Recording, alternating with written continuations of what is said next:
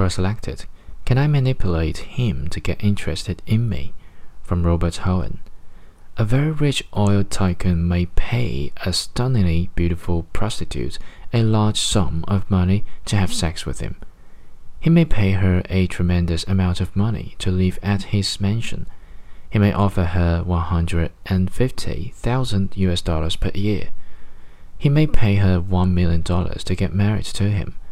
He may pay her $10 million if she signs a contract saying she will not leave him during a period of 10 years.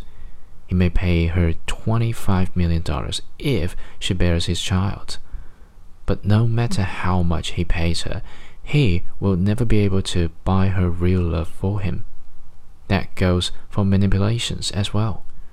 Real love can only be on a voluntary basis. A love won by manipulation is not love. A love attained by buying, by bribing the other person is an empty gesture. A forced love and sorcerer's love is no love at all. Greetings.